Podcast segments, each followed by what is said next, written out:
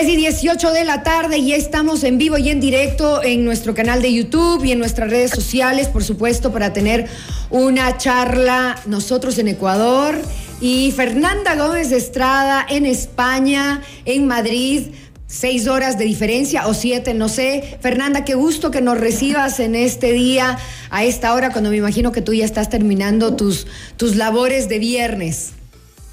Mi querida Marisol, qué, qué grato es poder compartir con ustedes sin duda alguna poder llegar con un mensaje a mi tierra maravillosa, cerrando este viernes con broche de oro. Ay, qué hermoso. Ya bueno. casi, casi las 10 de la noche. Mira tú, wow, después de todo un día de labores, me imagino que empiezas temprano. Fernanda es terapeuta en neurociencia, hipnosis, entre otras cosas. Y hoy precisamente, Fernanda, queremos abordar contigo el tema de qué pasa cuando nuestro subconsciente nos traiciona pero nosotros tenemos la opción, la oportunidad, y eso nos vas a contar tú, de usarlo a nuestro favor. ¿Cómo se hace eso? Bueno, realmente lo primero que debemos tomar en cuenta es que nuestra mente siempre está utilizando y tiene un rol supremamente importante en nuestro día a día. Lo más importante es aprender a gestionar nuestro diálogo interno. El diálogo interno es lo que hace que, mira, que esto es un, es un dato súper curioso. El inconsciente es más del 90% de nuestra mente, pero la parte consciente domina al inconsciente cuando nosotros nos acercamos a un diálogo interno positivo, proactivo. Y es así como funciona. Cuando nosotros entendemos que nuestro diálogo interno es el que domina nuestro mundo, nuestras emociones, nuestras sensaciones, es cuando la vida nos cambia. Y esa es la parte maravillosa, cuando entendemos y tenemos este conocimiento para poder transformar. Fernanda, buenas tardes y buenas noches por allá. ¿Existe alguna forma de educarnos para lograr entender eh, o conocer esta, eh, eh, este subconsciente? ¿Hay alguna manera de, de descubrir o de aprender a conocerlo? Claro que sí, claro que sí. Y de hecho, una de las herramientas que ahora se utiliza y de las cuales se habla muchísimo es sobre la inteligencia emocional. La inteligencia emocional es la capacidad que desarrollamos para poder manejar de una manera a favor de nosotros nuestras emociones. La inteligencia emocional es la, el arte de saber desarrollar esa capacidad para gestionar cómo nos sentimos, para ponerle palabras a eso que muchas de las veces cuando preguntamos, ¿y qué es lo que sientes? ¿Qué es lo que decimos? No sé.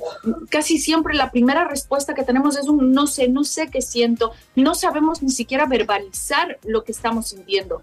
Entonces, como una herramienta maravillosa, la inteligencia emocional, que es esa capacidad para poder entender cómo nos sentimos, para poder gestionar una emoción, un sentimiento o incluso una situación en nuestra vida. Fer, qué rico tomarnos de este cafecito contigo y, cerrar así la semana. Creo que no hay nada más valioso que ese autoconocimiento. Pero ¿qué pasa cuando no puedo detectar mis pensamientos? ¿Qué pasa cuando de alguna manera estoy con estos rumiantes y me están dando vueltas y ya sí los identifico, pero luego me vuelven a ganar? ¿Qué hago si es que se están convirtiendo en un problema y me están boicoteando, pero no tengo idea de cómo pararlos? Ya, lo primero que nosotros tenemos que entender es que cuando nos conocemos, cuando hacemos un viaje de autoconocimiento, podemos traspasar cualquier barrera. La primera cosa es conocernos, descubrir cuáles son aquellas cosas que nos generan nuestros traumas, nuestros dolores, nuestros miedos. Es lo más importante. Cuando nosotros entendemos qué es lo que nos pasa, podemos aliviar lo que nos pasa. Muchas de las veces es el conocimiento lo que nos alivia, y es el desconocimiento lo que nos genera esa, justamente ese agobio, ese ir como creando una bola de nieve, ¿no? Que a medida que vamos pensando se va haciendo cada vez más grande.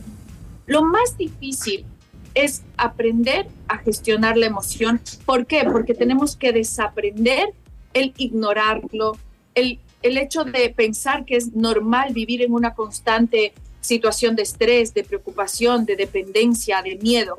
Creemos que eso es lo normal porque eso es lo que nos han educado, pero realmente eso no es lo normal. Lo primero que tenemos que hacer es ir hacia ello, conocerme.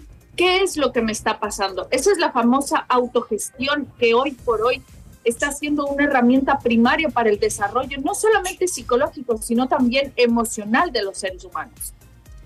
Fer, tú eres especialista en em, neurociencia e hipnosis. ¿Cómo podemos llegar a través de la hipnosis al subconsciente? Porque, ¿qué pasa? En el subconsciente se alejan muchas cosas que en el consciente no están, que es generalmente de donde, desde donde reaccionamos en una situación de límite, ¿cierto? Y ahí es cuando nos saboteamos. ¿Cómo a través de esta terapia podemos llegar hasta ahí y curar todos los temas que nos están jugando en contra? Mi querida Marisol, esto te, es una excelente pregunta que a mí me encanta y que te voy a responder súper pragmático. ¿Qué es lo que sucede? Del 100% de nuestra información, el 90%, el 98% es inconsciente. ¿Qué quiere decir esto? Que todo lo que nos está pasando, nosotros no sabemos que nos está pasando.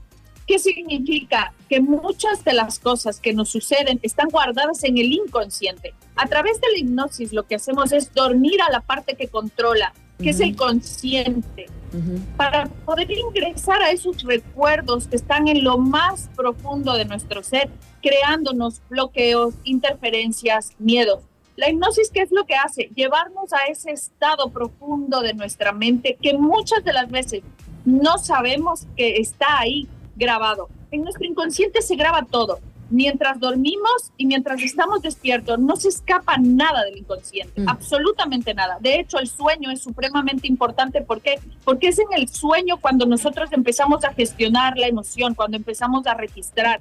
Una cosa que es importantísimo es tomar en cuenta que para el cerebro no existe lo que es broma de lo que es real. Claro. El cerebro va a guardar toda la información, todo lo que tú te digas. Gorda, fea, tonta, ay, qué bruto. Todo eso el cerebro va asimilando y va tomándolo. Y mientras más lo repetimos, se genera una conexión más grande, más profunda. Y esta conexión se genera en una memoria.